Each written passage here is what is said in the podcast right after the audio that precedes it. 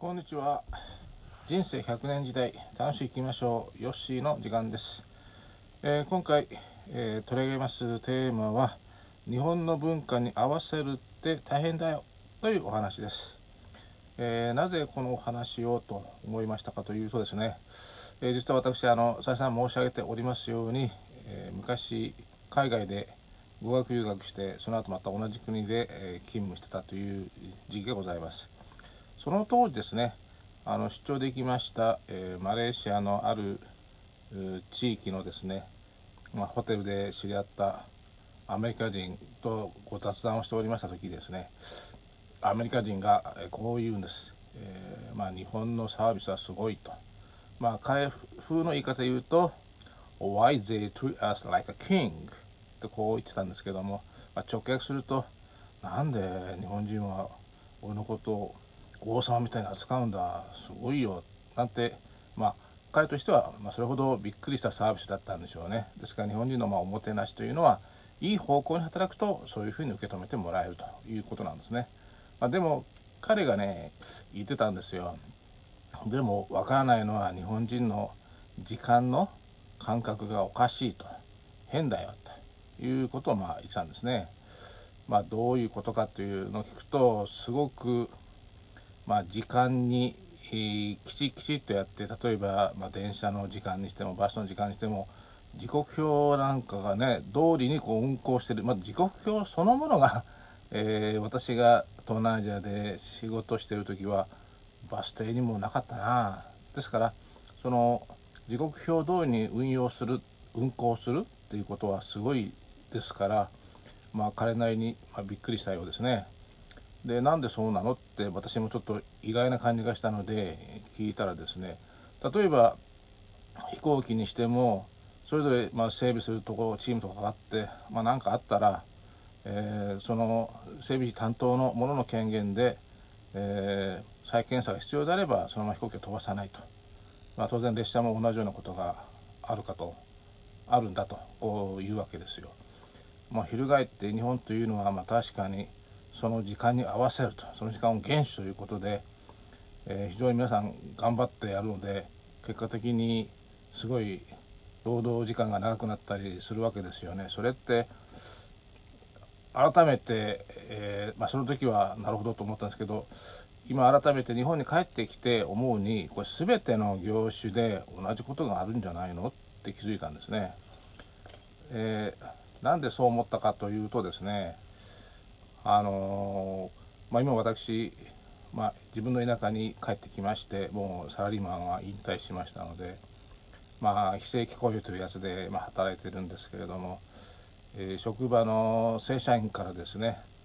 えー仕事が終わった時にこうまだ中にお客様がいたらその後片付け用の道具とかはそのままにしておいてくださいってこう言われたんですよ。私実はあの一日中外でその店舗の外の駐車場で仕事をしてるもんですから、えーいわゆる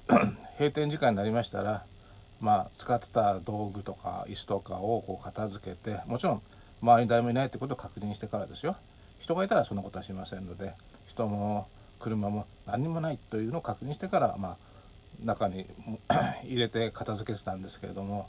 まあ、店内にお客さんがいる時にはもうそれもしなくていいよということを言われまして多分店内にいるお客さんが、まあ、そういうの嫌がる人がいたのかもしれないですけどもね。しかしまあ営業時間 うんギリギリとかそういうこと過ぎてから来るお客さんもいるわけですから、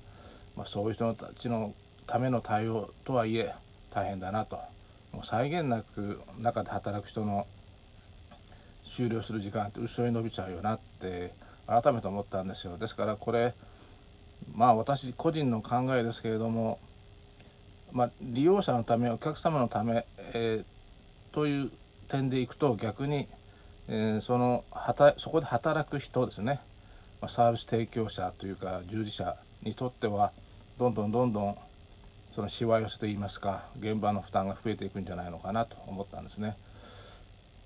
うんまあ、これを先ほど言いましたあのマレーシアで知り合ったアメリカ人の言い方からするとですね、えー日本人はその時間の使い方に無駄があると、まあ、管理の仕方に無駄があるということですね。まあ、再現がないということでしょうね。そこまで、えー、時間を守ろうと思ったら当然ものすごい勢いで、えー、チェックして、え、で動けるようにしなきゃいけないわけですからそういう時にその手順通りにいかなかった場合にはそこでちょっと止めてこうこうこうだからこの分影響するよってていう後ろの方ちょっとずれるよとかですね。そういうことがあるのが当たり前じゃないか。それが本当の意味での安全確認じゃないか。みたいなことをね言われたんですけれども。まあ確かにこの部分に関しては時間に関しては非常に贅沢にというか無駄な使い方をしてる職場があるんじゃないかなというのは感じております。まあ非常に、えー、今日本に帰ってきて全てにおいてこういうことが起きてるんじゃないかなと思っています。えー、病院薬局介護施設まあいろんなところでまあサービスを皆さん利用されるわけですけれどもその利用される方がですねうんまあ、そこの最後の時間とかで駆け込みで来てで自分のことも全部やれというような感じでやってること自体がなんか変な感じではあるんですけれどもね、え、非常にうんまああまりこれを言うと 嫌がられるので、えー、言わないようにしていたんですけれども時間というものが価値を生むという考えがあまりないのかもしれないですね。非常にこれが結果的にえ皆さんの働く時間が長くなって結果的に、うん、人生っていろいろとあるわけですよ皆さんね。自分のこともあれば家族のこともあるしそれから年老いた親の介護とかですねそういったことも踏まえていろいろとやらなくちゃいけないことたくさんあるのにそういうのにこう幸せがいっちゃうんじゃないかなと、まあ、あまりにもこの長時間労働というのに関しては、まあ、未だに日本に帰ってきてちょっと驚いています。まあ、まして今田舎に住んでるせいもあってまた古い産業に従事してるせいもあるんでしょうがなかなかこの辺の働き方改革待遇改善にはつながらないんじゃないかなって今思っています。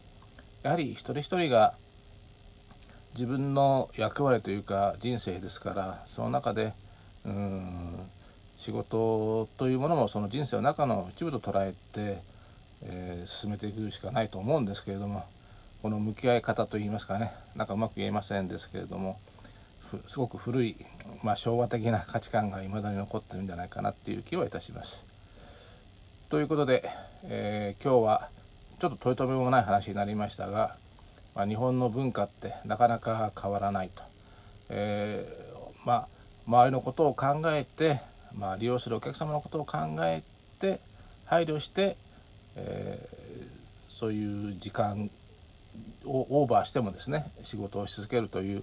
まあ、そのことは美徳なのかもしれませんがそれが常態化してしまうとですねいわゆるサービス残業の温床とか現場へのしわ寄せとかそういうことにつながるのではないかなと思ったものですから、え今日あえてこれをテーマにして話してみました。ということで今日は、まあ、日本の文化に合わせるって大変だよというお話でした。えここまでお付き合いくださりありがとうございました。え今日はこれにて終わります。